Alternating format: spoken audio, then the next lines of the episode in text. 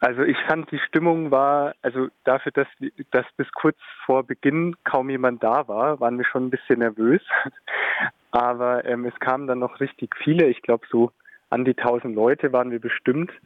Und ähm, es war, finde ich, eine gute Mischung aus ähm, einem stillen Gedenken sozusagen, ein an Andenken an die ähm, ja, Opfer der, der rassistischen Anschläge in Hanau, aber auch in anderen Städten. Und es hatte auch die nötige Portion Wut dabei und ähm, Trauer. Und es war eigentlich meiner Meinung nach auch ähm, eine gute Möglichkeit, um so in Ruhe nochmal ja, einfach zu gedenken. Valeria hatte gestern die, die, an, die Veranstaltung schon angekündigt. Sie war ja auch mit im Orga-Team, wenn ich es richtig verstanden habe. Und sie sprach auch von ja. sehr, sehr vielen offenen Fragen und ähm, diesem, wie ich es äh, auch schon mal gehört habe in einem Film, den zweiten Anschlag, also dass die Opfer und die Angehörigen der Opfer keine Anerkennung bekommen, für ähm, keine Entschädigung. War das gestern auch Thema auf der Demo? Also das war auf jeden Fall auch Thema gestern. Äh, ich hatte auch in meiner Rede gestern erwähnt, dass ähm, ja einige von uns äh, in Hanau waren am 17.02., als es diesen Aufruf gab von der Initiative 19. Februar Hanau, ähm, nach Hanau zu kommen. Und da finde ich, wurde das einfach nochmal am, am deutlichsten, ähm, wie sehr Politik und Polizei ja eigentlich ja uneigentlich versagt haben bei dem bei der Aufklärung ähm, und auch äh, dahingehend versagt haben, dass daraus Konsequenzen folgen, ähm, die ja die Angehörigen so sehr fordern.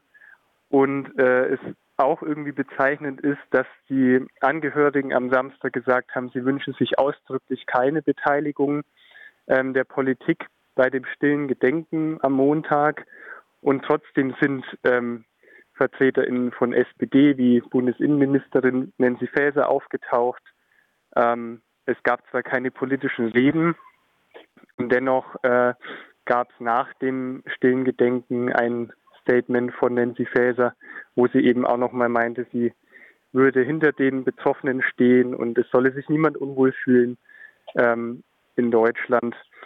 Äh, und das Ganze wurde kommentiert von einer der von einem der Angehörigen ähm, damit, dass es eben kein angemessenes äh, Gedenken war, weil eben die Politik beteiligt war und die diesem Wunsch eben nicht nachgekommen sind, sondern eben die den Moment genutzt haben, so wie jedes Jahr, die Aufmerksamkeit von den Kameras zu bekommen, um dann sagen zu können, ja, wir haben uns ja dafür eingesetzt, aber das sind eben nicht die gewünschten das gewünschte Erinnern oder die gewünschten Konsequenzen, die sich die Angehörigen wünschen.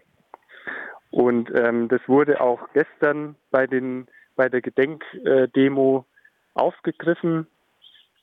Ähm, aber das ist natürlich ja diesen Schmerz und die die Wut, die die Angehörigen haben, können wir natürlich nur ansatzweise so mit nach Freiburg transportieren sozusagen. Ja. Es ist ja ähm, dann auch vielleicht auch äh, wirklich eine große Lücke, ähm, was da ähm, gesagt wird von Politikseite und was wirklich an Aufklärung auch tatsächlich betrieben wird und mit welchem ja. ähm, Elan das vielleicht auch betrieben wird, ähm, wenn es um die Opfer des 19. Februar in Hanau geht. Ähm, auch signifikant oder symbolhaft ähm, dafür, das sagte Valeria gestern auch schon, ist auch die Platzierung des Gedenkens oder des Denkmals in Hanau. Das ist ja wohl auch kein, kein zentraler Platz. Äh, ja. Wie, wie, warst du mal da? Wie muss man sich das vorstellen? Wie sieht das aus? Also wir waren an beiden Tatorten am Samstag, eben einmal in ähm, Hanau-Kesselstadt, da bei, auf dem Lidl-Parkplatz, ähm, wo Willi Viorel Pauden ähm, erschossen wurde, dann weil er dem Täter nachgefahren ist.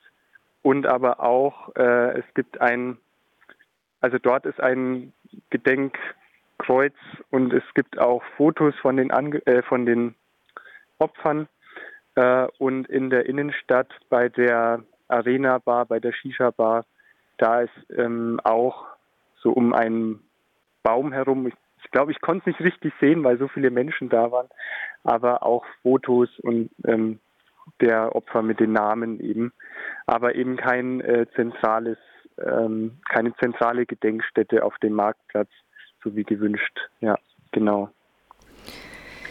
Ich, wir erwischen uns ja auch selber hier immer bei Radio Dreikland, dass wir meistens um den 19. Februar berichten und dann unterm Jahr sehr wenig. Das ist so ein bisschen der, ähm, die Falle dieser Jahrestage. Da müssen wir uns auch ein bisschen an die eigene Nase fassen als Medium. Ähm, wie, wie sollten wir als Medium denn äh, weiter umgehen mit ähm, ja, und das ist halt leider auch nicht der einzige Jahrestag, der ähm, ansteht.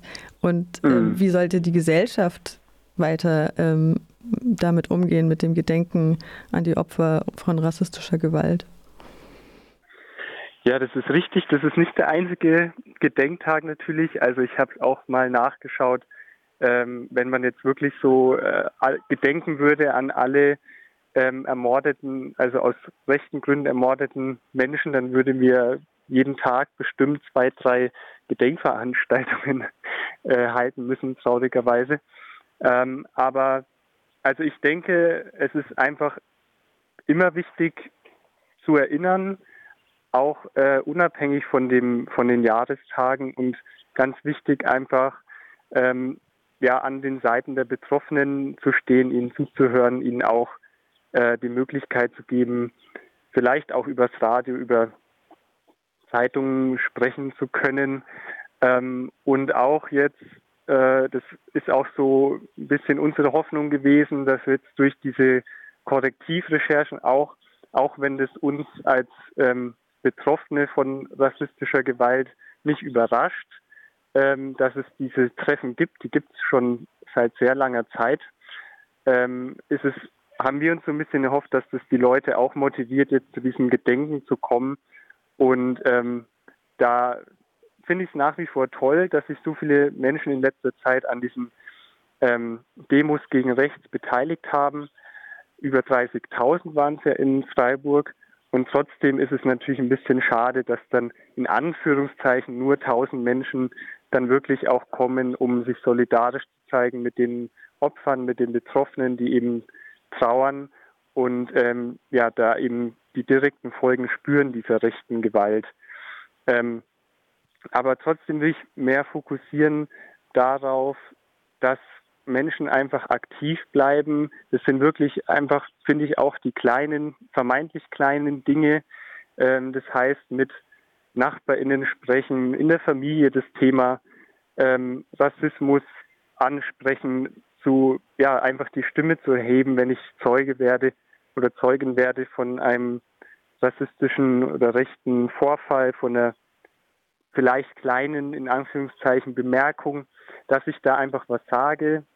Ähm, was auch sehr effektiv sein kann, ist Briefe zu schreiben, also wirklich handschriftliche Briefe an äh, KommunalpolitikerInnen, die darauf ähm, ja, zu fordern, dass da mehr gemacht wird.